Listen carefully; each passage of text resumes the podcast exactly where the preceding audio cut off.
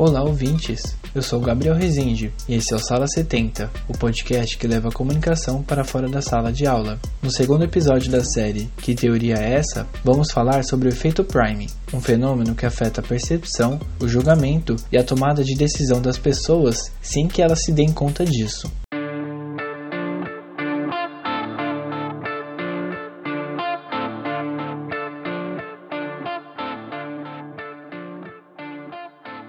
Uma das possíveis explicações sobre o efeito Prime é apresentada por Diego Senise em sua dissertação de mestrado pela Universidade de São Paulo em 2015. Inclusive, boa parte do conteúdo que vou apresentar nesse episódio foi baseado no trabalho deste pesquisador. Como sempre, todo o material que utilizamos está na descrição. Para chegar em sua explicação, Senise compara definições de autores importantes para o estudo sobre Prime de diferentes áreas acadêmicas. De acordo com seus estudos, efeito Prime é um estímulo prévio, automático e não consciente que causa mudança de percepção, julgamento e comportamento de uma pessoa. Sinise compreende que é um fenômeno que ocorre após a exposição a um estímulo. É automático, pois ocorre no curto prazo, numa ação em seguida ao próprio estímulo. É não consciente, no sentido de que a pessoa não faz um esforço consciente para se recordar do estímulo que impactará sua ação posterior. Para ficar um pouco mais clara essa definição, se liga nesse experimento maluco realizado pelo psicólogo John Barr e seus colaboradores em 1996 na Universidade de Nova York. Encontramos esse experimento na dissertação do Senise.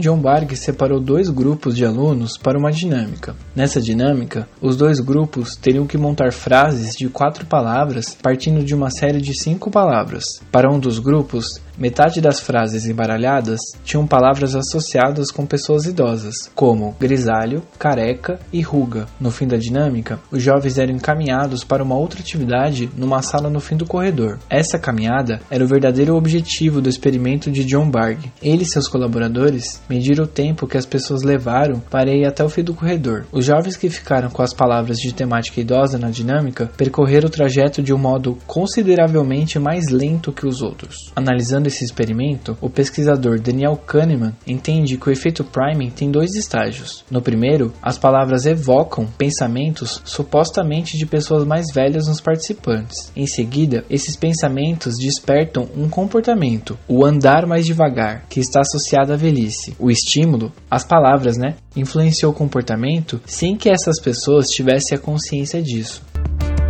Outro material que usamos como base foi o artigo Consumo Não Consciente: O Efeito Prime no Comportamento do Consumidor, presente no livro Mad Effects, volume 1, que obviamente está na descrição do episódio. No texto, os pesquisadores contam que os estudos sobre o Prime se iniciaram com o psicólogo canadense Donald Hebb, em material publicado em 1949 sobre comportamento humano. Hebb identificou a importância das representações mentais internas para o aprendizado, sendo que suas atividades podem ocorrer por meio de fatores internos internos e ou externos. Quando há o efeito Prime, pode-se inferir que nossos neurônios adquirem arranjos ou combinações de acordo como esses estímulos são recebidos, sejam eles externos ou internos. No artigo Consumo Não Consciente, que citei agora mesmo, os autores dizem que as associações de ideias ativadas pelo Prime podem influenciar e desencadear ações. Esse é o fenômeno conhecido como ideomotor, porque influencia movimentos corporais involuntários. É ele que ocorreu no experimento do psicólogo psicólogo John Barg, tá lembrado? Ah, e dois fatores que quero destacar como importantes na influência de comportamentos subsequentes na efetividade do priming são o tempo de exposição ao estímulo e a profundidade de interação, o quanto a pessoa está de fato prestando atenção a esse estímulo.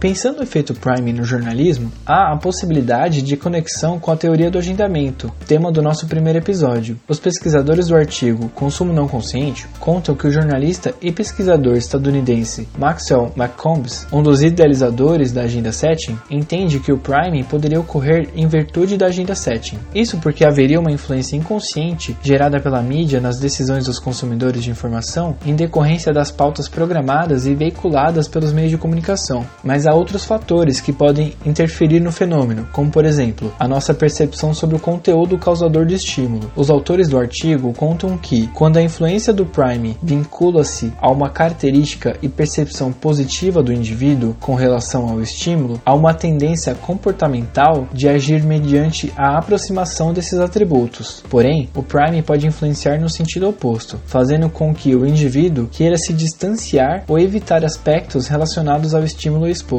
Diante dessa possibilidade de os assuntos definidos e veiculados pela mídia influenciarem nossas tomadas de decisão e comportamento, acredito que seja necessário sempre buscar diversidade em nosso consumo de informação e notícia, porque desse jeito conseguimos complexificar nossas referências que influenciam nossas decisões no dia a dia. Nesse sentido, pensando agora na posição de comunicador, acredito que os profissionais da informação devem investir em produzir seus conteúdos em formatos mais acessíveis, para que as pessoas consigam de fato diversificar suas fontes de informação e também complexificar suas referências.